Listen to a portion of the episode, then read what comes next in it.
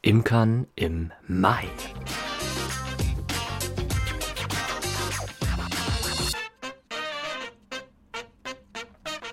Moin und herzlich willkommen zur Imkist, der sumsige Podcast von der Oster. Heute Folge 18. Imkern im Mai. Moin, ich bin Johannes und ich bin Imker und heute ist der 1. Mai. Ja, wir haben es tatsächlich schon bis in den Mai geschafft. Ich weiß nicht, wie es bei dir ist. Ist bei dir die Jahreszeit auch endlich mal wieder normal und nicht schon im April der Hochsommer da? Dieses Jahr ist meine Imkerei irgendwie so ein bisschen anders, ein bisschen langsamer als die letzten Jahre, weil einfach die Entwicklung der Völker und vor allem die Entwicklung der Natur, der Pflanzenwelt irgendwie total hinterherhängt. Nun ja, deshalb möchte ich einfach an dieser Stelle einmal empfehlen, hör dir den Podcast vom letzten Monat vielleicht auch nochmal an, je nachdem, wie es bei dir gerade in der Vegetation und vor allem im Bienenvolk so ausschaut. Wenn du das irgendwann später gerade hörst, dann hör vielleicht auch in den nächsten Monat mit rein. Wer weiß, was ich da sage, was man vielleicht auch im Mai gebrauchen könnte. Ja, damit wären wir eigentlich ja auch schon voll beim Thema. Im Mai gilt einfach Achtung, Wetter. Das Wetter im Mai kann ja irgendwie, ähnlich wie im April, noch sehr stark schwanken zwischen warmen Phasen oder richtig heißen Phasen wo die Bienen fliegen und fliegen und fliegen. Und kalten Phasen, wo, die, wo man sich Sorgen macht, ob man vielleicht doch noch eine Heizung bereitstellen sollte. Natürlich ist es keine gute Idee, aber ja, also das Wetter verändert sich im Mai doch relativ stark. Also müssen wir auf drei Sachen achten. Ja, ich würde sagen, wir müssen auf drei Sachen achten, die ich jetzt gleich genauer erklären möchte. Erster Punkt, Futter. Zweiter Punkt, Pollen und Nektar. Und dritter Punkt, Schwarm. Wenn das Wetter im Mai noch so stark schwankt, dann sollte man immer darauf achten, dass man genug Futter im Bienenvolk hat. Da gibt es ja so, so Faustregeln. Äh, musst eine Wabe Dadan da drin haben, randvoll mit Futter. Das reicht auf jeden Fall. Oder du musst noch drei Kilo oder sechs Kilo Futter da drin haben. Ja, ähm, so eine Empfehlung möchte ich jetzt hier nicht aussprechen. Ich habe gelernt, man sollte Futter für ein bis zwei Wochen, eher zwei Wochen im Volk haben. Wie viel das ist, das müsstest du am besten wissen, denn du kennst deine Bienen und du kennst dein Riemchenmaß. Und anhand dessen kannst du das natürlich am besten abschätzen und ich möchte dir gar keine Empfehlung geben. Auf die ein bis zwei Wochen komme ich also nicht über die Menge des Futters, sondern die über die Wetterphänomene. Und zwar habe ich beobachtet, dass wenn so eine Warmphase war, in der Regel ein bis zwei Wochen danach eine Kaltphase kommt. Also die halten meistens nicht länger an. Das sind immer nur so, so kleine Tiefs, an denen das Wetter wirklich extrem schlecht ist. Eigentlich äh, meistens sogar noch weniger. Je nachdem, wie das Wetter schwankt und unsere Bienen mehr oder weniger Futter verbrauchen, so ist das natürlich auch für die Pflanzenwelt immer etwas anders. Und Bienen brauchen ja nicht nur altes Futter oder eingelagerten, eingelagerten Nektar, sondern sie benötigen auch frischen Pollen und frischen Nektar. Und was ich festgestellt habe, gerade in diesem Jahr, da muss man schon ziemlich genau darauf achten, wann man seine Völker wo stehen hat, damit immer eine ausreichende Pollen- bzw. Nektarversorgung ist, gerade wenn die Natur so ein bisschen im Verzug ist. Ein Beispiel aus dem Frühling. Es war warm, Bienen sind geflogen, es gab nur ein ganz bisschen Pollen und Nektar von den ersten Weiden, die angefangen haben zu blühen. Dann wurde es kalt, Bienen sind nicht geflogen, Weide hat aber geblüht. Die Weidentracht, sowohl Pollen als auch Nektar, stand den Bienen also gar nicht zur Verfügung. Und so zieht sich das irgendwie bislang durch das ganze Jahr, Die Bienen können immer fliegen, wenn gerade nichts blüht. Und dann wird es wieder kalt, wenn alles blüht. Bisschen doof. Natürlich kann sich das auch genau andersherum entwickeln. Wir haben ein massenhaftes Nektarangebot, super Flugwetter. Dann muss der Imker natürlich bei jeder Kontrolle unbedingt Honigräume eingepackt haben. Nichts ist schlimmer, als man ist da und stellt fest, verdammt, ich brauche einen neuen Honigraum. Und man hat keinen dabei. Man muss erst wieder losfahren, nochmal wieder hinfahren und einen Honigraum raufstellen. Dann ist es eindeutig zu spät. Viel Pollen und Nektar bedeutet meistens auch eine hohe Legeleistung der Königin. Und je nachdem, wie du arbeitest, kann es sein, dass du das Brutnest erweitern musst. Also sollte man auch entweder Mittelwände oder schon ausgebaute Waben bereit haben, damit man das Brutnest erweitern kann. Ich arbeite ja mit Dardant und viele Völker sitzen im Moment so auf drei bis vier Brutwaben. Ich weiß aber, dass die Königin, die ich habe, im letzten Jahr durchaus sechs Waben bestiftet haben, randvoll bis in jede Ecke. Also ist da noch Luft nach oben und dann muss man halt Mittelwände dabei haben, um gegebenenfalls erweitern zu können. Regelmäßige Kontrollen habe ich gerade schon angesprochen. Das ist im Moment Mitte April bis Ende Juni die wichtigste Aufgabe überhaupt. Viel wichtiger als alles andere, kontrollieren, ob die Bienen schwärmen wollen. Schwarmstimmung erkennt man an Weiselnäpfchen, dann, also wenn die so, oder Spielennäpfchen, wenn die so anfangen, so andere Zellen zu bauen, die un, am unteren Rand oder an der Seite einer Wabe sind, dann weiß man, die Arbeiterinnen haben auf jeden Fall Bock zu schwärmen. Jetzt kommt es noch darauf an, was denn die Königin macht. Bestiftet sie eine dieser Zellen, dann wird daraus eine Weiselzelle und eine neue Königin wird geboren. Und bevor die schlüpft, zieht die alte Königin mit der Hälfte des Volkes aus. Das wollen wir Imker natürlich verhindern, auch wenn es der natürliche Trieb der Biene ist und ich selbst finde, dass dieser Trieb auch erhalten bleiben muss, falls wir Imker mal nicht mehr da sind. Aber es stört uns Imker natürlich schon sehr, wenn die Hälfte des Volkes nicht mehr da ist und auf einmal kein Honig mehr reinkommt. Deshalb kann man diese Weiselzellen oder die Spielnäpfchen bei jeder Kontrolle, so alle sieben Tage sollte man schon da sein, kann man die brechen und dann wird keine Jungkönigin nachgebildet und die Bienen schwärmen nicht. Der Schwarmtrieb ist dann aber meistens immer noch da. Dafür gibt es verschiedene Methoden. Eine möchte ich jetzt vorstellen, weil diese eine Methode verwende ich.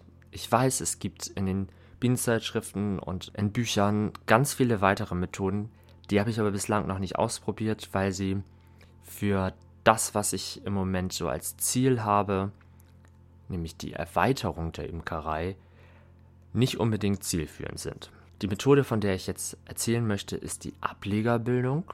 Dabei hat man einen extra Kasten oder einen normalen Kasten vorbereitet. Dort drin befindet sich eine Futterwabe, leere Mittelwände und manchmal auch eine ausgebaute Mittelwand noch. Es gibt zwei verschiedene Methoden, wie ich diesen Kasten dann bestücke. Entweder nehme ich eine Wabe mit jüngster Brut, voll mit Bienen besetzt, aber wichtig ohne Königin und tue sie in den Kasten rein und nehme noch eine zweite davon. Also zwei Waben müssen auch nicht aus einem Volk sein. Die kommen in diesen Kasten. Der Kasten wird zugemacht, verschlossen, entweder für 24 bis 36 Stunden in Dunkelhaft gestellt und am gleichen Standort wieder aufgestellt. Oder man verschließt den Kasten, fährt mindestens drei Kilometer weiter, kann das Flugloch wieder aufmachen und die Bienen fliegen sich auf diesen neuen Kasten ein, ziehen sich eine neue Königin nach. Alternativ kann man, gerade wenn es ein bisschen wärmer ist und das, das Jahr schon ein bisschen vorangeschritten ist, kann man ein Rähmchen mit jüngster Brut nehmen und dann noch von einer, mindestens einer anderen Wabe die darauf sitzenden Bienen in den Ablegerkasten hinzugeben.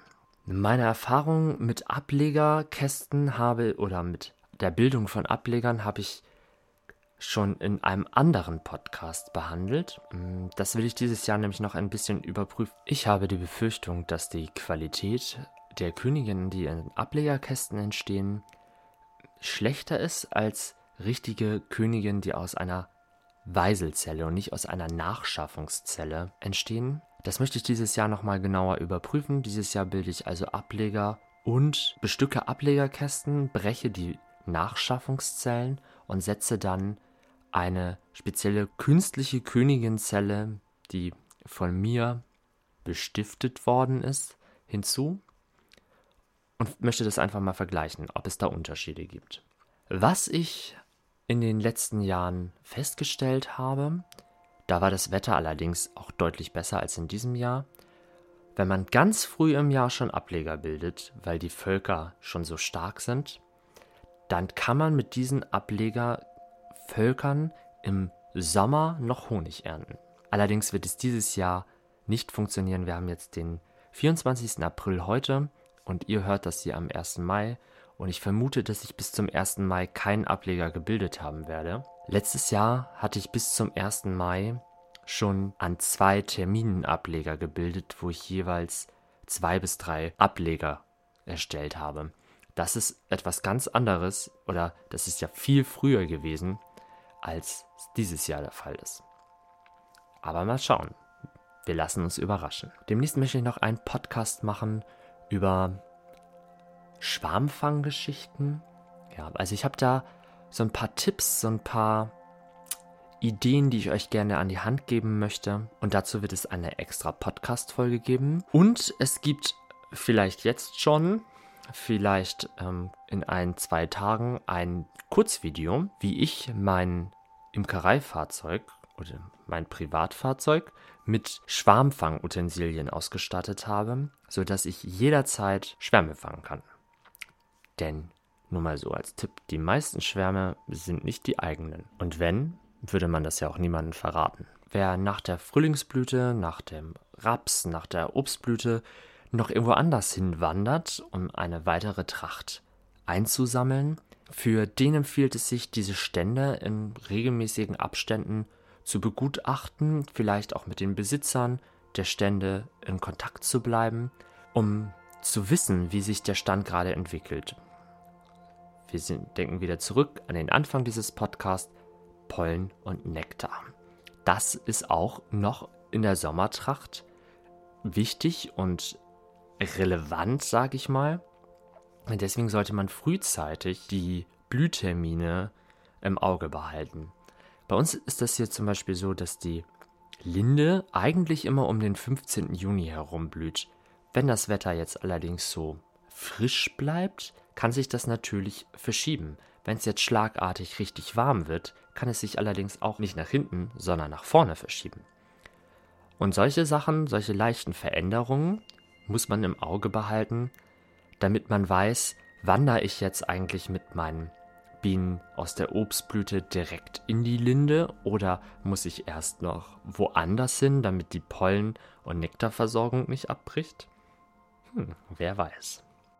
Und bevor man wandert, schleudert man in der Regel ja den Honig. Ich glaube, darüber mache ich auch noch mal einen extra Podcast. Ganz kurz zusammengefasst. Ich fahre abends vorher hin zu den Bienen, lege eine Bienenflucht ein. Man kann so sagen, zwölf Stunden nachdem man die Bienenfluchten eingelegt hat, kann man die Honigräume, die dann leer von Bienen, aber noch voll mit Honig sind, von den Völkern nehmen, fährt damit zu dem Ort, wo man schleudert. Dann werden die Zelldeckel, die die Bienen gemacht haben, um den Honig zu konservieren, zu verschließen ich mache das mit einer Gabel ab, andere nehmen Messer oder einen Heißluftföhn. Auf jeden Fall wird dieser kleine Wachsdeckel abgemacht, das komplette Riemchen in die Honigschleuder und die Honigschleuder schleudert für einen, wenn man mit Motor einer hat oder man muss halt kurbeln, macht beides Spaß. Auf jeden Fall schleudert die den Honig da raus. Der Honig kommt unten aus der Schleuder wieder raus, wird gesiebt oder gefiltert, in einen Eimer abgefüllt am Abend schöpft man dann nochmal oben die aufgeschwemmten Schwebstoffe ab und dann wird der Honig fleißig gerührt und in Gläser abgefüllt. Das war jetzt so meine Kurzzusammenfassung für den Honig. Wichtig, die leeren Honigwaben sind ja noch honigfeucht und auch durch die Entdeckelungsgabel oder das Messer oder wie auch immer ziemlich ramponiert. Die kann man jetzt einfach wieder auf die Völker stellen. Die Völker tragen den Honig, der sich jetzt noch oben drin befindet, nach unten, reparieren die ganzen Zellen und dann kann man die vielen Honigräume wieder auf den einen Honigraum reduzieren, den man gerade benötigt. Ihr seht, der Mai hat es in sich. Man muss viel beobachten, viel abwägen. Macht man die Arbeiten jetzt oder macht man sie nicht? Ist es zu kalt? Wird es warm? Man weiß es alles nicht. Es ist ein Glücksspiel sozusagen. Und deshalb gibt es bestimmt ganz viele verschiedene Varianten, die Imker anwenden. Und damit wir alle was lernen, schreibst du am besten auch deine Variante unten in die Kommentare und erzählst mir und allen anderen, was du im Mai in deiner Imkerei machst. Ich hoffe, dir hat der Podcast gefallen. Ich wünsche dir einen vollen Honigraum. Lass dich nicht stechen. Bis zum nächsten Mal.